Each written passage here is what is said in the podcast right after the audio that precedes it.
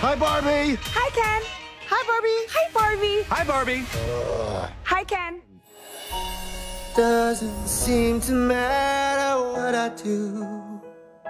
I'm always number two. No one knows how hard I tried. Oh, oh, I... Take my hands. Close your eyes. Now feel. 我们开场要嗨芭比，啊，要这样吗？不不要了吗？行，那我开始了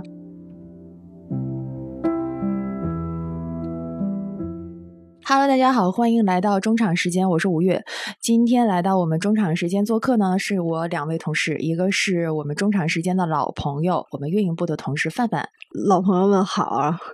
我们中场时间的听众们、朋友们，大家好，怎么好久不见这么的官方啊？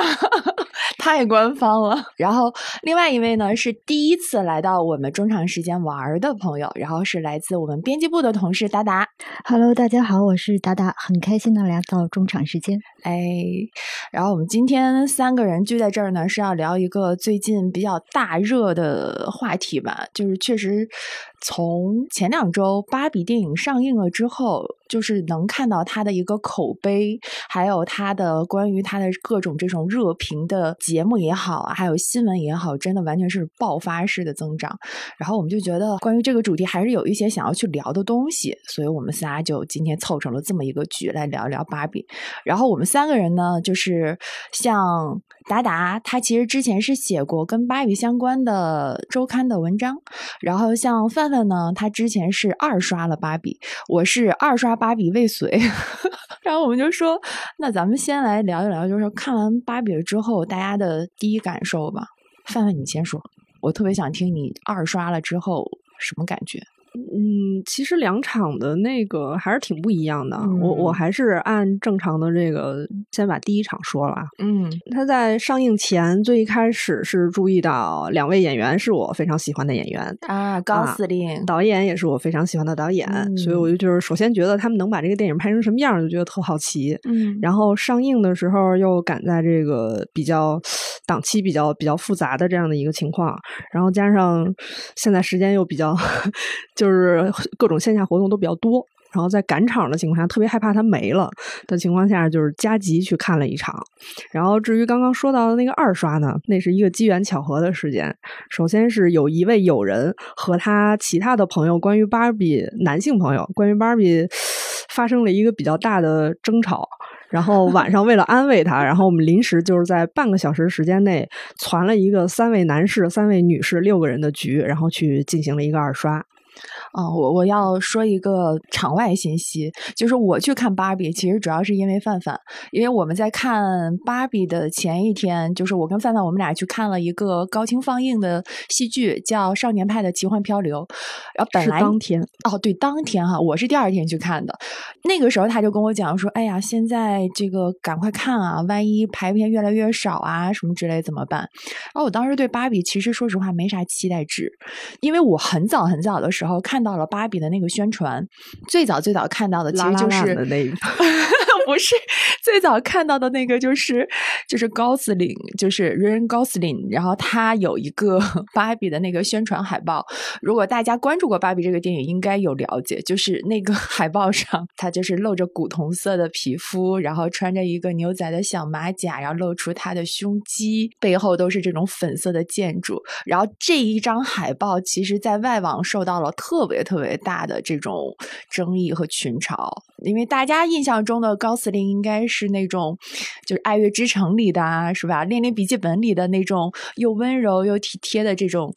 这种男性有魅力男性角色。说怎么会去演一个肯？肯是谁？我在看芭比之前，我都不知道肯是谁。但是我看完芭比之后，我先总结我自己的第一感受是，我觉得是超出我的期待值的。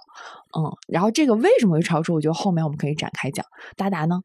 我知道你是昨天晚上才看。对，如果我说是为了这个节目去看的，是不是没有诚意？嗯、其实芭比之前呢，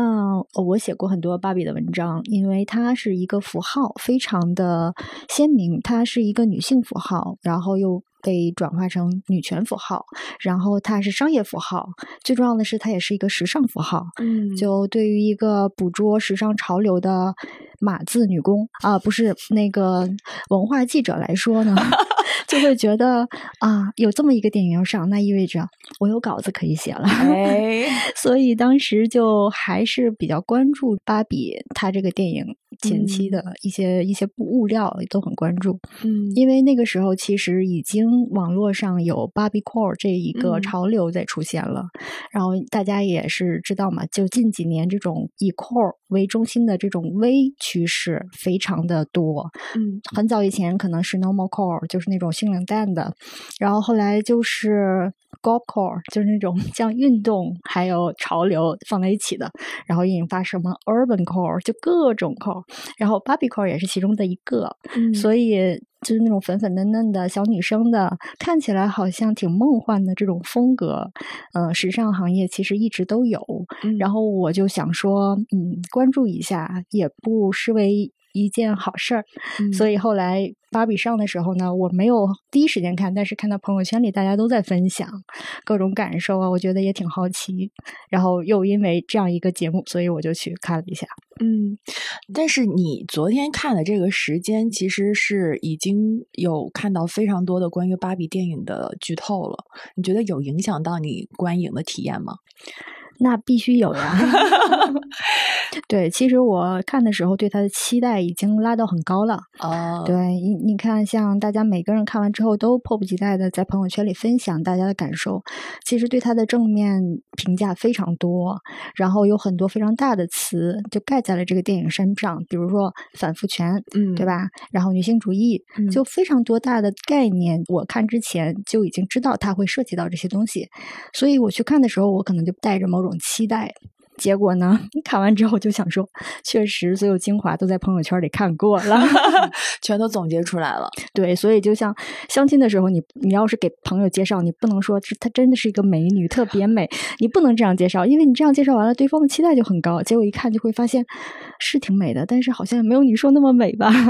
我觉得期待值真的还蛮重要的，因为我完全没有抱任何期待去看的这一部电影，最后可能就收获了一些惊喜。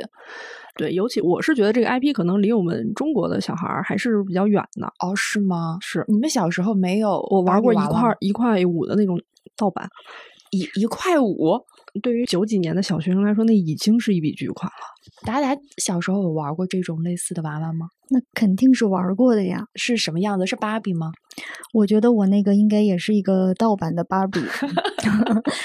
我觉得盗版也很正常哈。哦，对对对，然后她的头发颜色非常浅，嗯，我觉得她应该是金色的，但其嗯实有点银白，哦嗯，有一点银白色的头发。然后她的脸上的妆非常的鲜艳，她的眼影是蓝色的，哦嘴唇是粉红色的，这个，然后牙齿非常白，这个印象非常深刻，哎，怎么还会有牙齿呢？因为她是微笑的。对，哦，就是那个八颗牙齿，就是 Robbie 出来的那个形象，就是这个笑也太芭比了。就是经典的那个那个芭比的那个感觉。对对对对，就是那种微笑，八颗牙都都能露出来的那种笑容。嗯哦，对，然后我觉得她应该是个白人小姐姐，但是，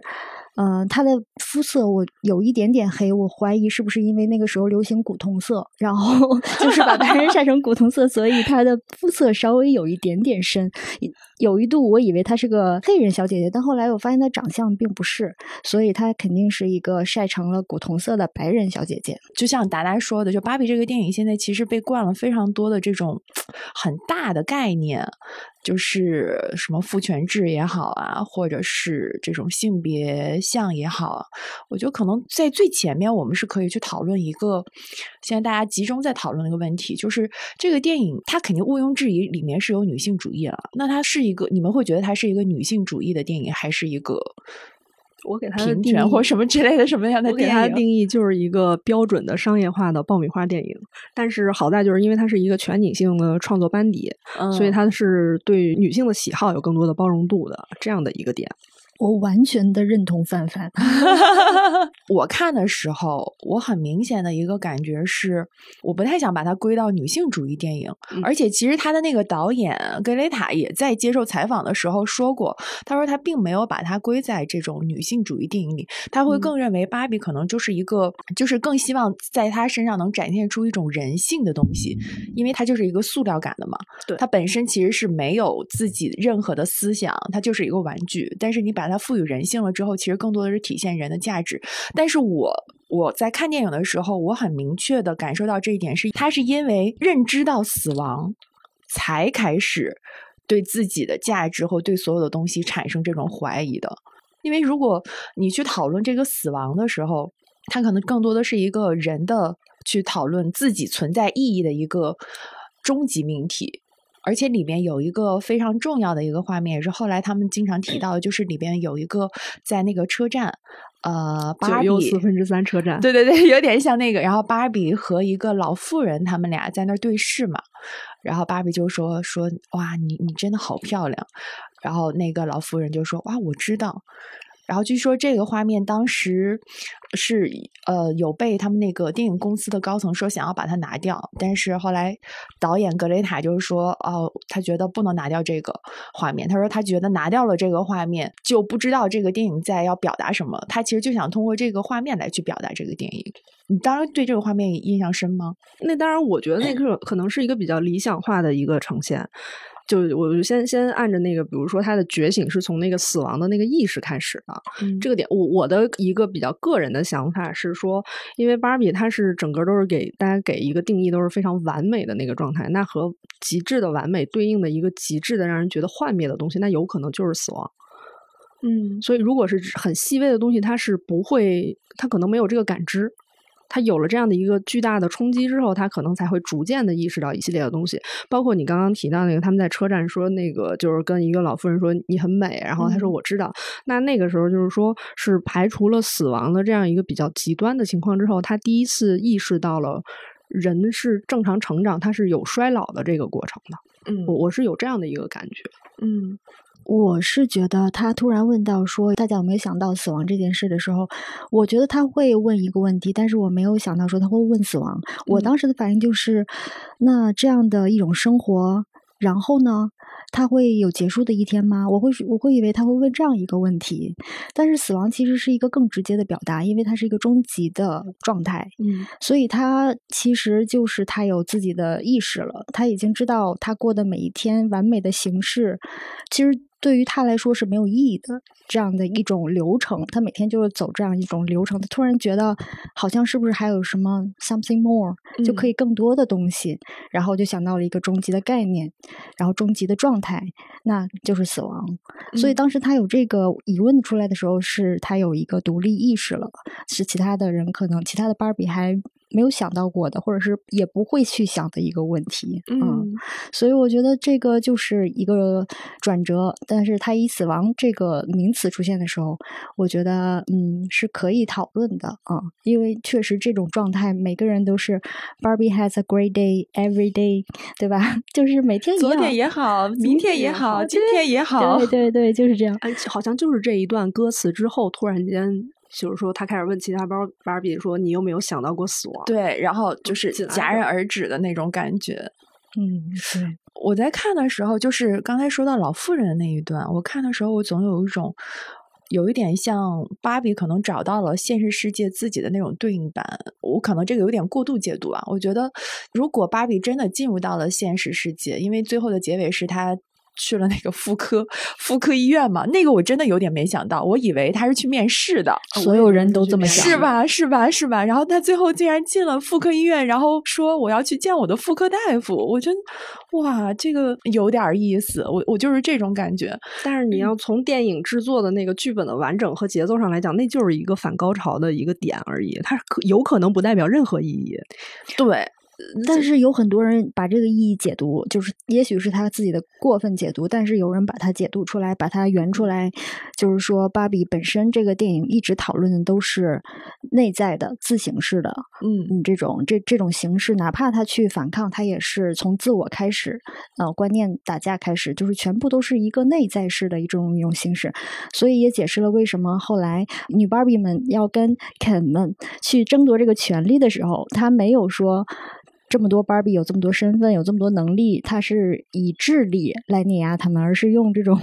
挑起他们打对，让他们内 讧、内杠这种方式，其实也是有人就是嗯有很多的这种豆瓣上的解读什么的，就很多很牛的人 就解读说这个就是贯穿始终的一种方式吧。对，而且它里面其实是很明确的提到了性征的这一部分，就像他们俩刚进入到了现实世界，然后芭比就就可以很直接坦率就说啊，我没有生殖器，因为肯当时他已经能感受到说他要向那些人去说自己也没有的时候，他其实是有一点 shame 的，然后他自己又在芭比说完了之后，他自己又圆了一句，他就说啊 I have 对对对对对对，类似于这种有个场外信息，他肯的那个名字好像在法语里面，肯本身就是指代男性生殖器。哦，肯这个角色我们后面可以再去多聊，因为我觉得肯这个男性形象在这个里边也特别特别的有意思。然后像芭比，她最后结尾去到了妇科医院，他可能想要有自己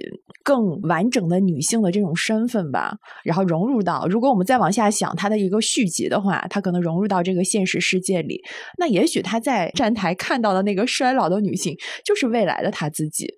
而且你们记得，在那个画面之前，其实是有一系列的关于，比如说芭比看到了，就是在那个街上、街道上的那些人，他们的各种各样都在做的事情，他会觉得突然那一瞬间感受到了现实世界是什么什么样子的。但其实我觉得在站台那一部分，就是芭比感受真实世界那部分，是我唯一一个就是很感动的地方。对，真的是你会觉得感动了，就是鼻子是酸楚的那种，因为是他第一次能感受到跟芭比乐园不一样的那种情绪，就是有不完美的。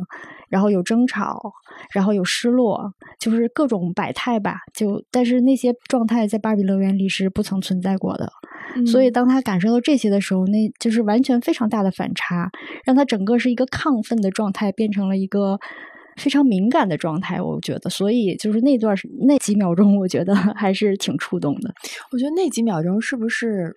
呃导演是想要告诉大家说，就在这一部分，芭比其实已经开始拥有了现实世界人的这种情感，或者说女人的这种情感。其实就是共情能力，我感觉是对，他是有感受了，因为你看之前他在芭比乐园里边就是生活啊，全部都是场景式的，喝水没有水，洗澡没有水，吃东西不用吃。但是后来他想到死亡之后，他会发现。水是冷的，然后吃的东西有可能是焦的，然后这些都是感受。他真的是有作为一个人的感受，然后来到现实世界，这些感受又被放大，他可以了解到不是他自己的个人感受，而是发生在其他人身上的感受，他可以共情。所以我觉得这个是一种转变吧。嗯，之前芭比其实是一个更完美的这种，不管是玩具也好，还是什么样符号也好，这种女性向的一个象征。五九年嘛，生产出来开始，然后到后面中间其实经历了非常多的这种争议，包括很多女孩喜欢他，很多女孩也不喜欢他。我记得之前看到了一个资料，里面就提到说，有一个时间段有一个芭比解放组织，然后他们当时做了一个事情是，他们把一个打仗的特种部队的一个玩具和芭比玩具里边的那个语音芯片进行了一个调换，所以在圣诞节这一天，一部分孩子他们收到的特种部队的这个玩具里面，这些特种部队的 人他们会会发出这个声音说说啊，我们去逛街吧，然后然后芭比娃娃的这个语音芯片里面，他说的就是我要去复仇，呃，然后他们为什么会做这么一件事情？就是，呃，芭比解放组织他们认为芭比的这个玩具其实是造成了更深刻的性别刻板印象。哦，这一块儿我给你补充一点儿，就是因为你你你有跟我讲，你第一次看的时候不是前面错过了一部分嘛？嗯嗯嗯然后他开场的第一幕实际上是在讲芭比诞生的这样的一个背景吧，因为那个时候等于是二战之后的婴儿潮。所以那个时候女孩子们的玩偶它都是一个小婴儿的状态，就是每个人拿到那个玩偶，它你就不可能精心的去装扮它，你能做到就只有是更字面意义上的过家家。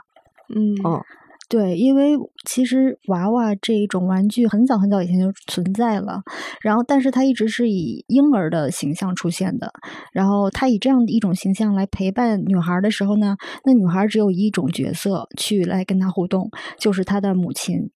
这样才能就是照顾这个娃娃，因为这个娃娃它被制造出来就是一个需要被照顾的一个角色嘛，所以女孩就是觉得我要做妈妈，从小的时候就是我要做一个妈妈，然后我要照顾这个小 baby，所以这个是要从娃娃抓起。所以那个就是这种概念很容易就让一个女孩对自我认同啊，就是这样产生的。所以那个时候，嗯、可能那种玩具也不知道是刻意的，还是说就自然而然的形成了这样一种观念。直到芭比出来，她是一个成人的形象，她是一个不需要被照顾的形象，她甚至可以成为一个领导其他人的形象，甚至就是变成一种你可以崇拜的一个形象。所以他对这些玩具的颠覆是很大的。所以前面那段就是在讲这个，然后也用了一种非常史诗型的那种它就是那绎拍法和方式。脚本就跟那个《漫游太空二零零一》是一模一样的。对对对对嗯对，就是尤其是就是我我主要是第一眼我就看到非常嗨的那一个点，就是他们把那个娃娃抛到天空中，因为、因为我我很喜欢《漫游太空二零零一》，他那个时候扔上去的是一根腿骨。在那个场场景，我就瞬间意识到了，他这个 typical 的 Barbie，他就是那个方石碑。嗯，对，所以其实我觉得我喜欢 Barbie 有有几点，第一个就是他他的调侃，对吧？然后他的讽刺，然后他的直白，他的直白就是 对 Barbie 这种呃形象。的非常直白的一种状态抨，对抨击。其实他调侃美泰这一部分非常有趣，因为前面那部分把芭比抬得特别的高，因为觉得他是非常具有领导力的这样一种创作。但其实后面第二幕立刻就转到芭比乐园，大家就会发现，这一切只是芭比们自己这么认为，嗯，因为现实世界可能并不这么认为。即便他当时是这么想的，也许他的这个想法是好的，也许也只是出于商业目的，但是。芭比作为一个领导的形象，或者她是一个完美的形象也好，什么都好，她对人产生非常多的积极的影响也好，这些都是芭比自己的想象。因为她后来来到现实世界，会发现一切跟她想的不一样。她以为每个人都爱芭比，但并不是，对吧？所以就这种调侃对于美泰的自黑，我觉得还挺有意思的。嗯而作为映射这个电影的发行方是华纳兄弟。华纳兄弟的那几个执掌人，就是那个感觉，就是你走进美泰的那个办公室，我就想，嗯，华纳的那种高层圆桌会应该也是这样。我觉得里边还有一个部分也特别有意思，就是芭比先开始以为她出现这种变化，其实是会自动带入应该是那个女儿心里发生这种状态，她不会想到说是妈妈。就是那个女儿的妈妈发生这种，然后所以她去找到了那个萨莎，结果他在萨莎那儿就是受到了 对说他法西斯，然后就是非常很直接的那种抨击。我当时在看的时候，我不知道你们俩有什么感觉，我稍稍会有一点点生理不适。我在爆笑，你在爆笑吗？你生理不适是什么意思呀？我我我就女性跟女性之间的攻击嘛，对这种吗，对对对对对，我我会觉得啊、要到这种程度，就我没有办法共情吧那一段因。为很简单，这段话不能让一个男孩说出来，哦，不是不是女孩说出来这个不合理，而是因为只有女孩说出来才合理。因为我对这段我就是我前面说的那个，他很直白，直白就直白，就有一点点诚恳，就体现在这儿。因为这些其实就是大家所想。然后，如果是你一个是一个处于叛逆期的小女孩，她很容易就把这些当做她的政值观对价值观就全部都说出来，这个非常容易理解。而且我觉得她说的也很对。就是因为他说的又对又直白，所以才让人觉得很好笑。而且跟芭比他自己的印象是完全的反差。嗯因为芭比世界里，他会觉得她是女性领袖、女性之光，但是出来之后会发现完全不是这样的。因为芭比是存在的世界的逻辑属于美泰的逻辑，但是现实世界并不是美泰的逻辑，所以这一部分就其实是美泰的自黑吧，也是比较诚恳的一种体现。我看的时候觉得怎么么说，我我我会觉得可能有点 over 了，就是我我觉得我现在在想，我觉得 over 那个点是因为。首先，我可能是没有对于这个芭比娃娃，它会对于女性的这种什么刻板印象或者完美主义的这种有一个非常能共情的部分，就是我不会认为我我玩一个娃娃，我就要像这个娃娃一样，我要有啊一六八的身高，但是我的腰围只有五十厘米或怎么样，就这个东西它没有办法影响到我，所以我可能没有办法共情到说他会一个小女孩会以一个这样的口吻，然后去说出这样的话。对，问题就在这儿，问题在于它是美国社会，因为芭比曾经火的时候，它是什么概念？就每个女孩至少有十个芭比娃娃，嗯，然后你身边的朋友都有芭比娃娃，它是已经变成了一种时代的符号。那如果是这种情况下，那女女士她自己的优势又在于她带入了很多社会的形象、社会的身份，她想把自己塑造成一个呃能够被崇拜的人。那如果她是一个偶像的话，她的身材是这样子，她的外貌是这样子，那崇拜她的人会不会说就想变成她这样？不只是职业身份上的，还有身材上的，就是一切向他看齐，这就很容易让大家就从小对自己的外貌还有身材有这样的执念。我觉得可以去对标到国内的，就是追星，对追星，还有女偶像，还有我们在从小看的一些这种影视剧里的女性角色。我觉得这个可能会让大家更共情一点。比如说，中国社会对于女性的这种外貌的要求就是白又瘦，就是肤白貌美、大长腿。这个就是中国这个社会里面大家对于完美女性，然后你还要温柔。就是你又要上得厅堂，下得厨房，这个一个就是文化不太好落地，就是对方在在三点人的基础上给我们开一个玩笑，然后我们这边还停留在一点零的思考，这是为什么呢？不不不，这肯定还是一个文化社会不同的这种映射吧。然后大家可能能共情的，哎，你们在这个电影里面最共情的是哪一个部分？就是他那后面那一系列那个策反的那个那一系列的计谋。哎，达达应该 从导演剪辑版到教父，啊，就是那个那个时候，因为就是他那个还是就是说我不懂，还是有一个求助的姿态，我不懂，你来教教我。但是这个时候对应我们当时的网络环境是让我考考你。呃，我在看的时候，我我我的感受就是，我身边反正也不认识的一个小姐姐，就是我们大家的那个笑点都非常的一致，但是我确实在那个电影院不太能听到男生的笑声，就是感觉女生大家都能 get 到同样的一个点，比如说教父的那个时候，还有就是教他运动的那个部分，嗯，然后旁边的小姐姐就说：“哎呀，原来全世界的男生都都是一这样的。对对对，而呃，我就说提一下，我看了两场嘛，然后第一场等于是他上映的第二天，我就赶着去看了。嗯然后然后尤其可能那个跟观影环境也有关系。我们俩那天是从电影资料馆出来以后，我直接在门口那个 Cinity 看的。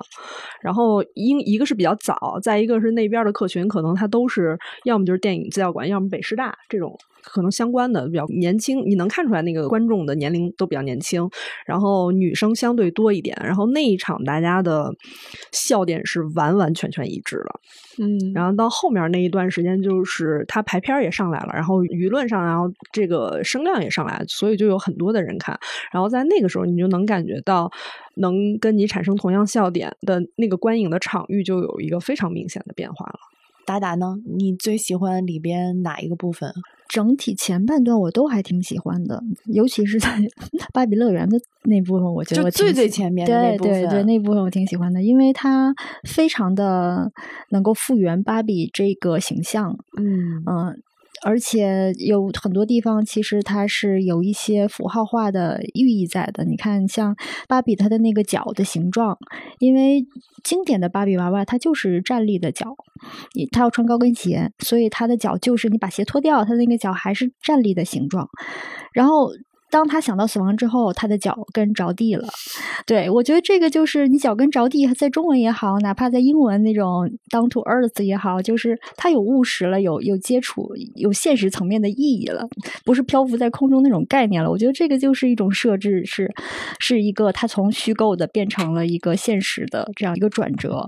所以这些部分我都觉得还挺有意思的。而且你看芭比她的那个豪宅都是没有门的，他们完全就是被关观看的状态。所以那就是玩具嘛，就是就是就是导演的那种寓意嘛，在里边。对，就是一种嗯被凝视的这样的一个身份。对对对对对对对。哎，所以你们俩还真的，一个是最喜欢最前面，一个是最喜欢最后边。哦，算是后边。但是我记得达达跟我说，对，我不喜欢后面，他不喜欢后面，嗯 因为后面是因为我身边这种人太多了，就是一种结合自身体验的笑点，你是喜欢后面后面里每边每一点就是都非常的讽刺，就是其实就是做了一个对照，然后在那个里面实际上是女生在。耍这种小把戏，但是实际上现实生活中好像耍把戏的是另外一方，嗯然后但是因为你经经经历的比较多了以后，你就哇就就感觉就是我我好像看我身边的发生的事情的时候，就是像看电影一样，就有这种快感。嗯，哎，但是我看最后面的时候，哦，有一个情节啊，怎么让这些被洗脑的芭比们，然后突然醒悟过来，就是靠 Sasha 她的妈妈嘛，然后在里边就是反复就跟她说一些 这种有点口号式的、宣言式的，然后就跟她讲两句话，然后她突然就醒悟了。我当时在看的时候，我就觉得，嗯，就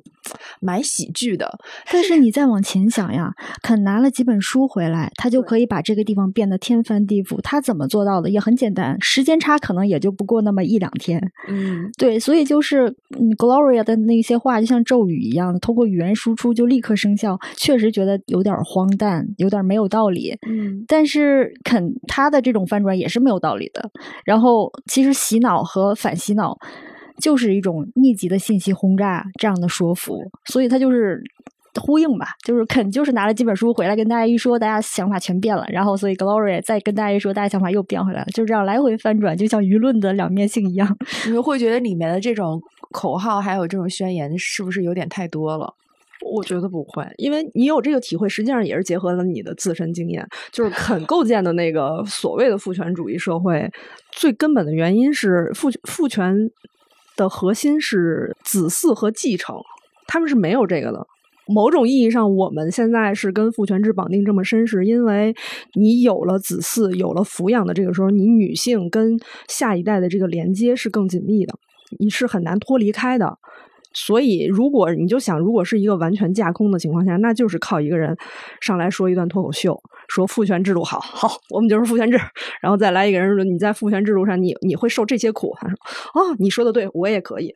这是他世界观统一的一个一个点，我觉得是。所以他们很多人说，芭比电影其实是隐藏了父权制，就是他他的这种父权制看似好像很明显的表露出来，但是其实是比较浅显的、表面化的东西，包括。我们最最前面提到，就是他们怎么去从肯的王国又变回了芭比乐园，其实是去挑拨了肯们之间的一些内部的这种斗争，然后所以最后有一个非常抓马的那个画面，就是肯们在互相的打架。我会把这一点归到一个，因为它是一个全女性的主要制作团队上面来。因为我们会天生的会对这种暴力斗争这一类的东西会有点厌恶，那他就会用一个比较软或者说比较戏谑的方式把这个东西绕过去。实际上，这是体现了一个女性创作者的一个就是很温柔的一个地点。包括你就是说到那个父权制的这一块，本身芭比它又是一个消费主义的这样的一个比较大的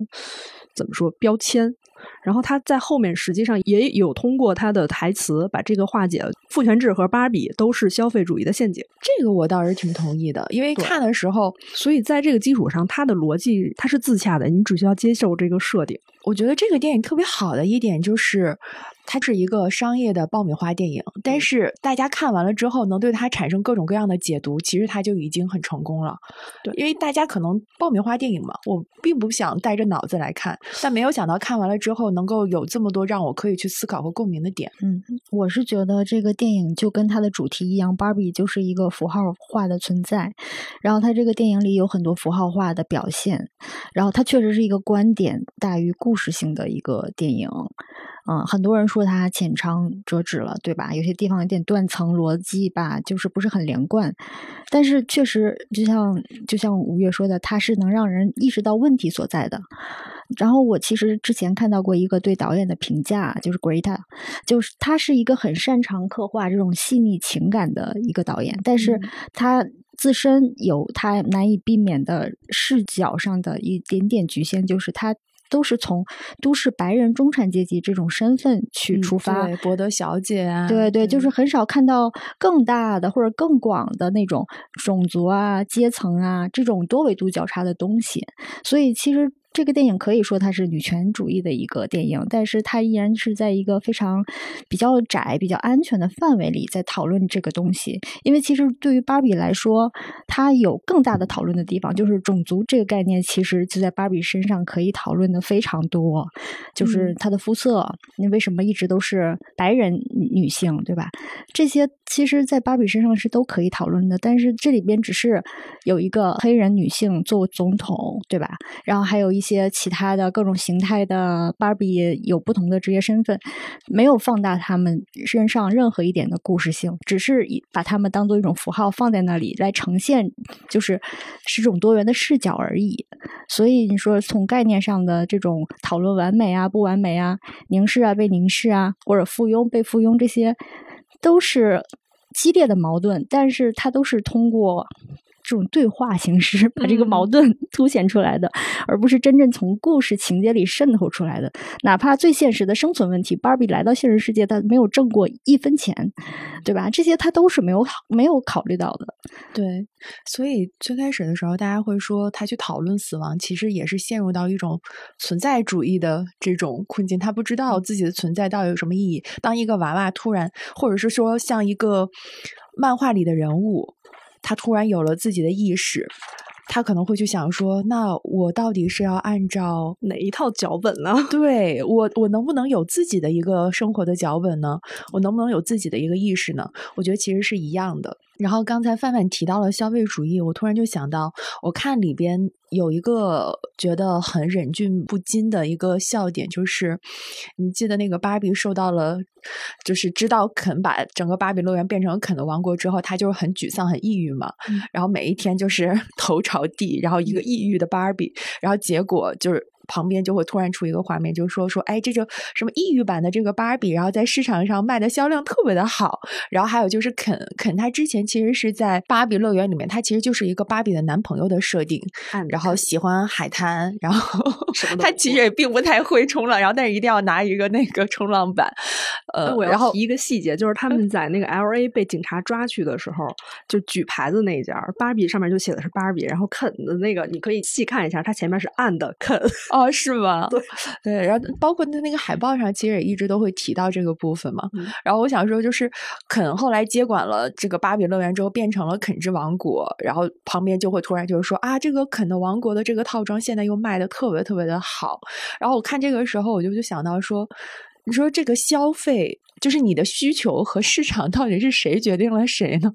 就是是芭比先火了，然后所以大家都去买芭比，还是说因为大家喜欢芭比，然后芭比火了，然后大家才去买芭比？你就看那个的时候，我觉得其实就是一个有点影射现在大家去陷入消费主义陷阱的一个意识，就是大家可能都会很趋同。嗯，它本身就是一个生意啊，因为是这样的，它前面有一个点，就是说肯已经回去构建他的父权制王国了，然后现实。当时那个时候，芭比还没有回去，现实发生的影响就已经变成了他的那个那叫什么肯之王国啊，Mojo，就是反正总之就是他就是他那个就对 Casa House，然后就 就开始大卖，所以这个可能就是也是在算是交代他的，有可能是跟这个消费主义的影射有关，有可能是交代他的世界观，就是你芭比 land 那边发生什么动静，然后现实社会就是会有会受影响。对，我觉得它就是一种。呃，那种虚拟世界和现实世界中的一种连带的互动，就是那个世界发生了什么变化，一定会影响现实世界的一些走向。嗯，对，就像 Barbie 为什么会考虑到死亡的问题，就是因为 Gloria 她考虑到这个问题，然后她把这些情感倾注到 Barbie 这个绘画里面、创作里面，然后连接到了 Barbie 乐园里边的那个 Barbie，她才有了这个意识。就像那个怪人芭比，她不也是吗？她变成那样一个形象，也是因为在对在现实世界 的小朋友的手里玩坏了，然后就变成那种形象，就是一种连接吧。对，我们要不然可以聊一聊肯，还有就是除了芭比之外的这些里边的这个男性角色，就是肯这个角色当时是由高司令来演，其实大家还都挺意外。大家之前有关注过高司令来演肯这个角色这个事情吗？没有，我完全没有关注谁来演这个角色，我只是觉得这个形象出来跟我想象中的肯没有什么差别。是吗？但是其实高司令他已经有人四十多岁了因为，他本人跟这个角色反差巨大。非常大，所以当时他来接这个角色还是受到很大的这种争议的，而且他和鲍比他们俩的年龄差有点大，差不多将近十岁，嗯所以当时大家就说啊，你来演这个角色可以吗？但我后来看了，就是呃，高司令他去上那个肥伦秀嘛，嗯嗯然后肥伦就是主持人就问他说说说，大家都说你为什么会接这个电影？就调侃嘛，就说因为你喜欢牛仔上衣，然后确实是，然后后面就很认真问他说你为什么会接这个？然后高司令他就说，他说当初格雷塔来找他演这个电影的时候，他就有在考虑这个事情，结果他就是非常非常的巧合，他就在他家的后院发现了他女儿扔掉的肯的芭比娃娃，然后他还把那个图片抛到了 ins 上，然后那个娃娃的形象就是就是肯，然后裸着上衣，然后穿了一个短裤，然后头朝下躺在那个泥土里泥地里，然后他就觉得说，哦。我一定要接这个电影，因为我想要跟大家去讲述肯的故事，所以他的那个照片引起了外网的群嘲的时候，他当时有跟那个主持人说，他说好像你们之前就关注过肯似的，你们之前并没有人关注肯，然后现在是因为他出演，所以才来接了这个事情。然后我觉得里边还有一个特别有意思的点是，罗比他在采访的时候，他就说，他说为什么会去找高司令来演？他说他之所以选他，有一个原因是他看到了高司令很久很久之前的一个视频，然后那个视频里面就是高司令在现实里边，在街头上，他阻止了一场斗殴，就是两边可能都要打起来了，他像一个英雄般的一样出现在那儿，然后用谦逊的语气，然后阻止了两队的斗殴，然后罗比就觉得，哇，这是一个好男人。这是一个好人，他说：“我一定要找一个好男人来演肯。还有一个点是因为他们构建起了那个父权主义社会以后，就是如果不是高司令他以往的人格魅力和他这张嗯帅脸，这个角色可能会被骂死。我觉得这个角色其实那个度很难拿捏的。对对，我只是在想肯这个角色，因为我在做这期节目之前，我查了一下，说肯的这个原型其实是一个是一个花花公子的嗯这个原型出来的，他大概的那个你是说形象设定还是怎么着？对他的原型。他的形象设定实际上是这样的，就是创始人说想给自己的孩子，就是他他要做一个玩偶生意，那他肯定对标的是自己的小孩儿。然后他在做这个形象设计的时候，他完全没有头绪。然后他路过了一个成人用品商店，然后看到了一个成年女性玩偶的形象。有一种说法是说芭比的形象是从这儿来的，对，然后其次，他就是说他为什么会给芭比做一个肯呢？是因为他有一个儿子，他也想给他的儿子在他的嗯嗯嗯玩具王国里面做一个小玩具。对，哪哪怕说名字 Barbie 和 Ken 都是这个创始人 Ruth 他的哦对女儿和儿子的名名字转化过来的，对嗯。所以其实肯一直就在 Barbie 的世界里，他不是主角，他就是配角，他就是 Barbie 应该要有的一个男伴，因为 Barbie 它。呃，是战后出现的一种玩具嘛，它投射了很多美国的价值观，他希望这个嗯能够映射出中产想要拥有的一切，好房子也好，车也好，衣服也好，社会关系也好，职业身份也好，其实这些全部都是芭比能够火的一个很重要的基础，也是前面在讽刺美泰就是这种消费 消费主义陷阱的一部分，所以。肯的出现就是要构建一个完整的芭比宇宙、芭比社会。它不只有肯，还有朋友，其实还有宠物，其实是有非常多的这种生活里应该有的元素。所以对于肯来说，他的任务就是要他应该在那儿。对 他就是要在芭比旁边，然后他就是这芭比的男伴，然后他就是一个附属品。所以在这里面，肯他电影里面的肯的世界就只有芭比和海滩，他他就没有其他的。如果芭比在海滩上看他一眼，他这一天就很完美；但如果芭比不看他，他就什么都没有。所以其实他有很重的身份设定，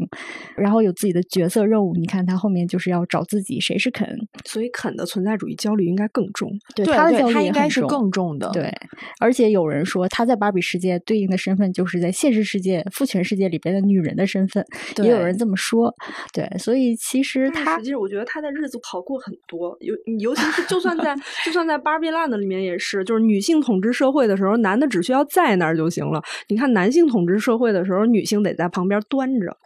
就是角色的定位吧，我我我是觉得很神奇。对，我是觉得像刚才达达说的，很多人也都是这么想，说好像你在肯的身上是能看到现实世界女性的这种地位的他非常恋爱脑呀，对吧？肯 啊。我觉得个长期的疏离的女朋友，就是他把他所有的目光都聚焦在芭比聚身上焦在芭比身上，然后他所有的一切都牵引在芭比身上。嗯如果这样的一个角色，我就在想，放到现在的影视剧里面，可能还是一个大家喜欢的角色。也不你说是男性角色还是女性角色？男性角色，哦那是那是男性角色，像这样的一个角色，现在就特别受大家喜欢，就并不像前些年的时候，可能大家都会喜欢道明寺的那种类型啊，嘴毒，然后对你好像也不温柔，但是现在就。翻了呀。对，我就说这个恋爱脑就要看放到谁身上。现在大家已经不太能接受女生特别恋爱脑的这件事情，甚至于说，就最近有一些影视剧，大家应该懂的都懂哈。有一些影视剧里边，就是女性角色因为过于恋爱脑，然后都会被大家去抨击，说你怎么可以这样？我记得就是说，中间有一段他跟肯他们俩就是说分手了，对分手了之后，后面就是说他俩又复合了，又和好了。然后反正分手和复合中间这个阶段，应该又出现了一些就是非常有职业身份的芭比的这种娃娃出来。然后我就在想，哇，把这个娃娃身上赋予这种故事性，其实也是个很有意思的点。就它可能是不是就像刚刚达来说，它是映射美国社会的这个一个整个文化和时代的这种变迁，是不是正好中间的那个时间段，就大家觉得我要当女强人，就男人无所谓，不重要。我觉得有可能就是因为它本身它是一个商业产品，然后包括你今天一直都在强调商业这个生意这个事情，我的感觉它就是这样的，因为美国人他好像在做 IP 商业化这一点，他就是有一些传统或者怎么样。你看最成功的就是迪士尼嘛。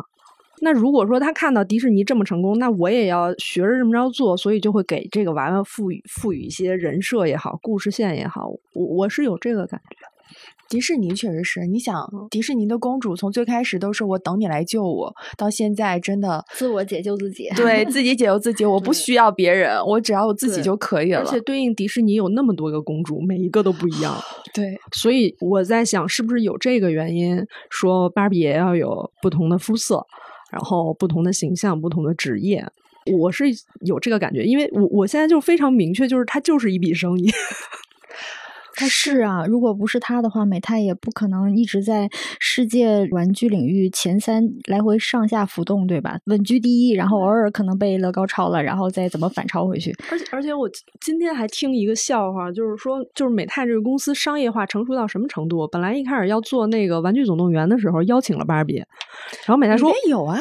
第一部的时候，美泰说我不去，然后第一部爆了以后，然后美泰去找人家说，要不你把我们加进去吧。好像第三部里面有吧？反反正总之就是他后面出现的原因是美泰觉得这个哦确实卖的还不错，那我也要挣一笔，所以他就是一个纯商业化的行为。对我我记得不是第二部还是第三部里边，就是有芭比和肯他们俩一见钟情的那个画面。对嗯，，反正就是在后面嘛，对，就是其实就是对应到他电影的那个点，就是说这个一定不好卖，然后 CF 算完以后会大赚，都是好的。对这算不算是一种对于女性的讨好呢？因为大家现在可能都知道这种女性的，他就是讨好，他绝对就是讨好。你看，就像那个 Aaron 是吧？冲到他们那个哦，去圆桌会议的时候，他们在讨论的就是根本没有过。他们他们在讨论的就是怎么样让这个女性的这种市场能够更加反应更激烈，找一个什么样的社会组织，我们要怎么样去塑造什么样的形象？他们就是把这些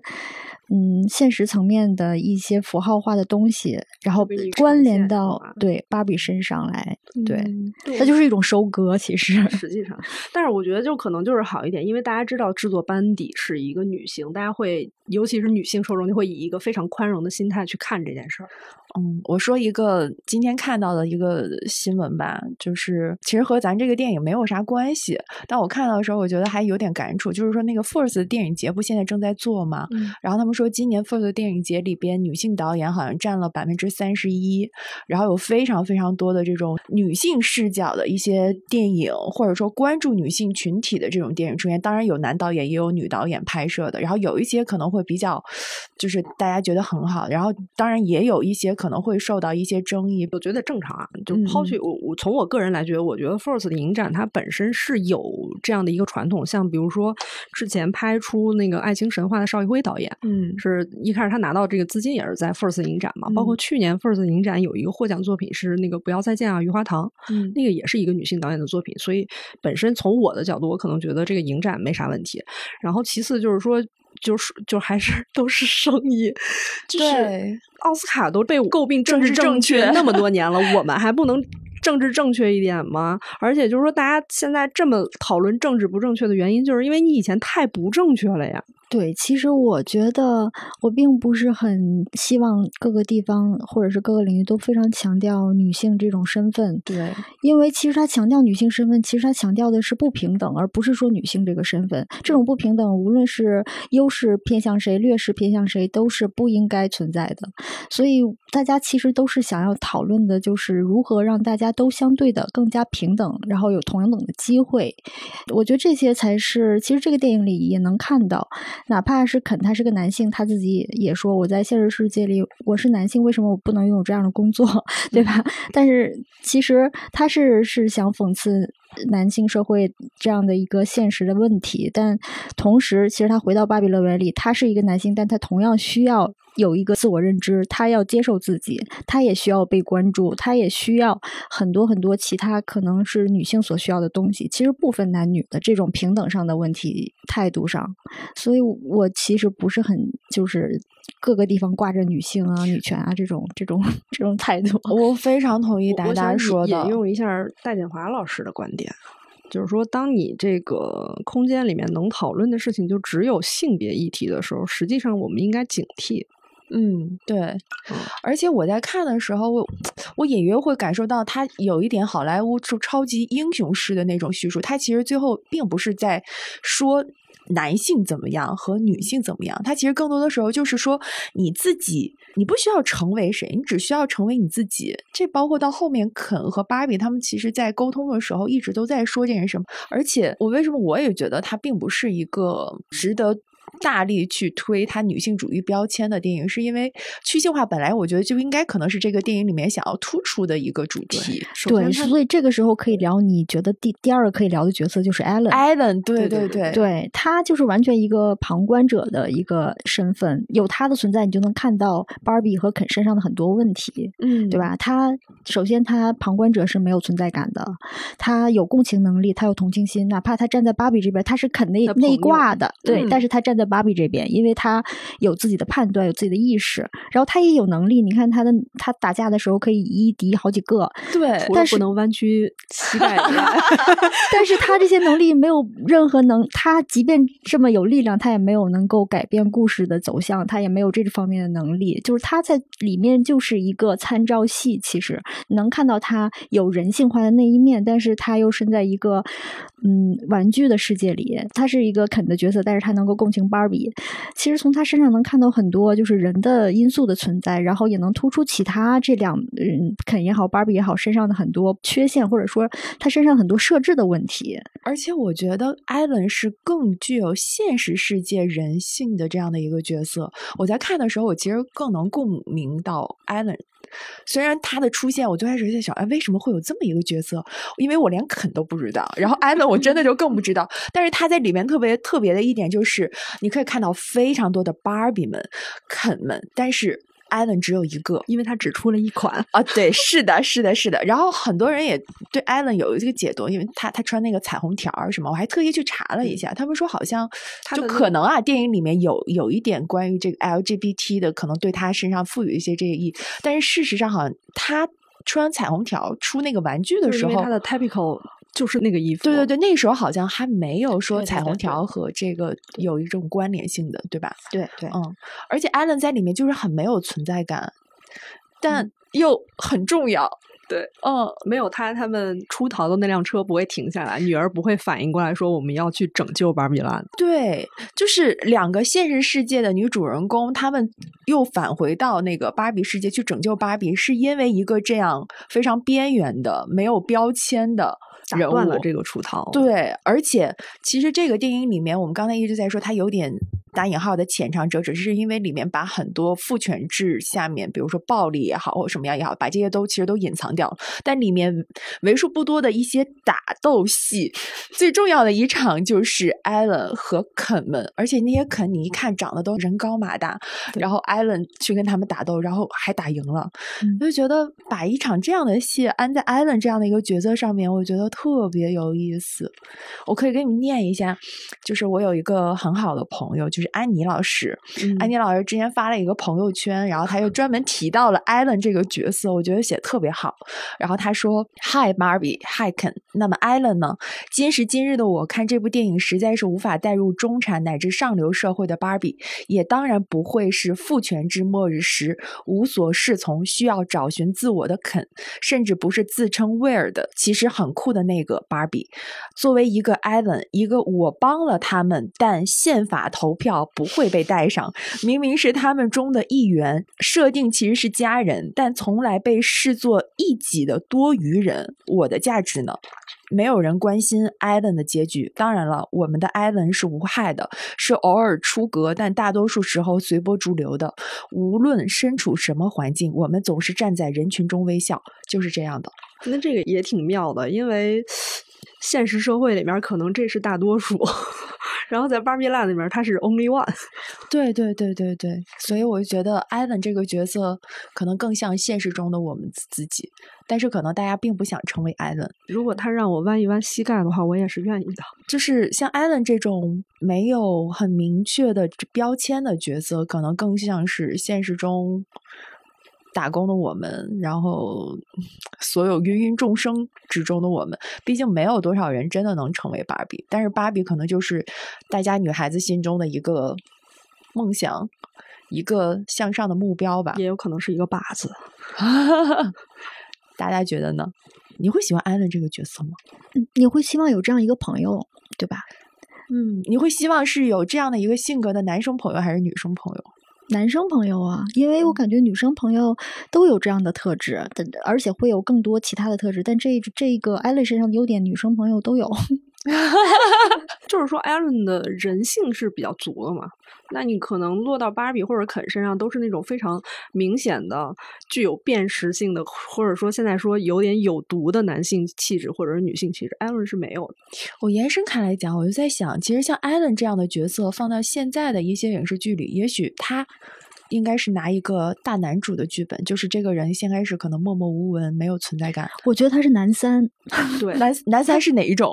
男三就是白开水型的呀，就是很暖，但是你又不会不会被人注意的对，但是现在这种类型不已经慢慢崛起了吗？就是大家不是特别喜欢看这种小人物，最后但是它重要在于它不不抢戏，但是它可以推动剧情的发展。那不就是工具人了？谁不是？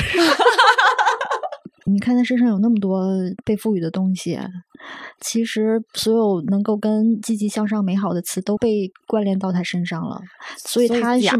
所以对，所以他没有特别强的特质。它也没有显示它的，主要是他前半部是恋爱我觉得大家会注意到最简单的原因就是艾伦可能显现出了一种性格，就是个人意识是吗？你是说这个意思吗性格。就是他很明白自己想要做什么，因为他他会在肯和芭比在说什么时候，他会直接就说：“我只是艾伦。”他会有很明显的个人意识。那种很明确的反抗或者抱怨，好像是没有的。Aaron 他是比如说他想要走，我要离开这个地方，然后说啊，我我还打了一架，说我们保证我们可以顺利的跑出去。结果上了车以后说我们要回去，他说嗯，我我就不能离开这个鬼地方了？他有这样的一句抱怨。很明显的就是明确自己知道要什么，嗯和不要什么，嗯，但是他也没有办法拒绝他不要的，就就是所谓的什么父权制下面，男性也是可以压迫男性的呀。其实是这样，就是肯在芭比脚下哭，说迷你冰箱真的不好用。成功在心露怀里哭，我的体面都没了。成功对李姨说：“你真下作。”李姨说：“我等你开除我。”纣王想，若将来引发民愤，只需说一切都是妖女所为。西伯侯说：“重要的不是你是谁的儿子，而是你是谁。芭比，我是谁？”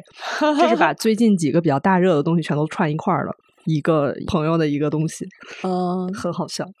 对，其实都是能连到一起的，就是和封神真的就还蛮好对标的。我我是大家没我看封神是跟朋友讨论的时候，我才意识到，你先看了芭比，再去看封神，和你先去看了封神，再去看芭比，那个体验是完全不一样的。当然，也有一个比较戏谑的调侃是，就是这个我不是说前面说我朋友因为芭比这个电影跟他的其他的朋友吵了一架吗？就是对方阵营说这是一个非常西式思想的东西，不适合我们。封神反而是我们比较传统的那种神话故事也好，我对于我们我们对这个内核也可能更熟悉一点。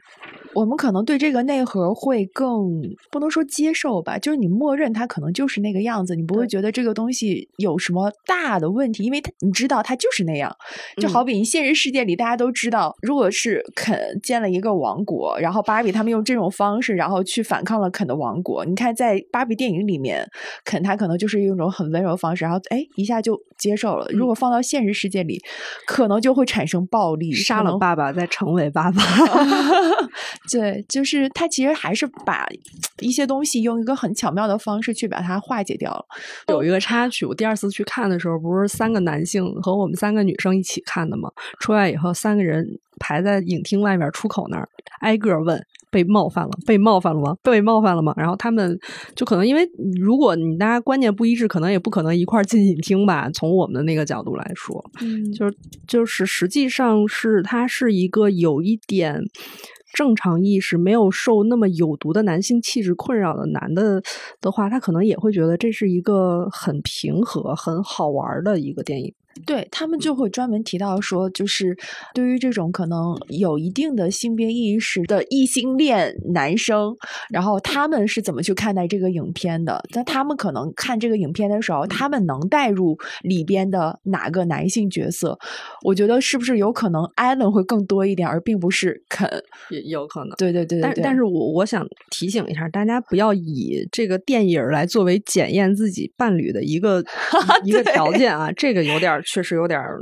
你可以说因为这个事儿发现了一些苗头，但是你不能完全因为这个电影就完全否定了你自己的眼光。我想给我们听众留个问题，好啊就是说，如果你是一个你拿到了这个电影的改编权，嗯你需要把这个故事情节和这个人物形象都更本土化一点，你想替换哪些情节？我想的其实是续集，我就在想，如果让大家来去写芭比的续集，那当芭比进入到了现实的世界，她会怎么样？她成为了现实世界真正的一个女人。如果你作为一个导演来去写的，并不是一个纪录片的形式来去考虑这个电影，你会怎么去书写一个从玩具世界来到现实世界的一个女性形象呢？我觉得她可能会回去。我觉得也是，但是我们不用给这种预设，可以让大家去想一想。我觉得就确实是同样一个景色，每个看的人感受能力是不一样的。就他看到的只是自己想看到的部分，嗯，对，这个很重。要。如果说非要往那种或者说学术系统，或者说是非常相对来说悲观一点的那个角度来讲的话，我觉得能这个讨论场能暴露出来的问题是，我们还没有达到一个比较统一的一个共识。我觉得很难达成，对，就是因为因为这个讨论的层次太丰富了。但是至少大家有这个讨论。我觉得是一个很好的开端了。对，反正就是觉醒的阶段性，对于我们来说，就是比讨论的层次更复杂了。对我，我觉得不同步也并不一定是件坏事儿。对，反正就是，所以就是说我为什么我，也就是说我刚刚为什么会说我第一场看完以后那个观影感受特别好的原因，我觉得也在这儿。好，那我们这期聊了特别多有关芭比电影，还有芭比玩具等等这些故事吧，还有幕后，我觉得反正聊的也还蛮开心的。那我们这一期节目就是这样，欢迎大家在呃喜马拉雅、网易云音乐、小宇宙和苹果播客上面同步收听我们的节目，多多去订阅我们。那我们下期见啦，拜拜，From head to toe, I'm ready to go, you know, you know.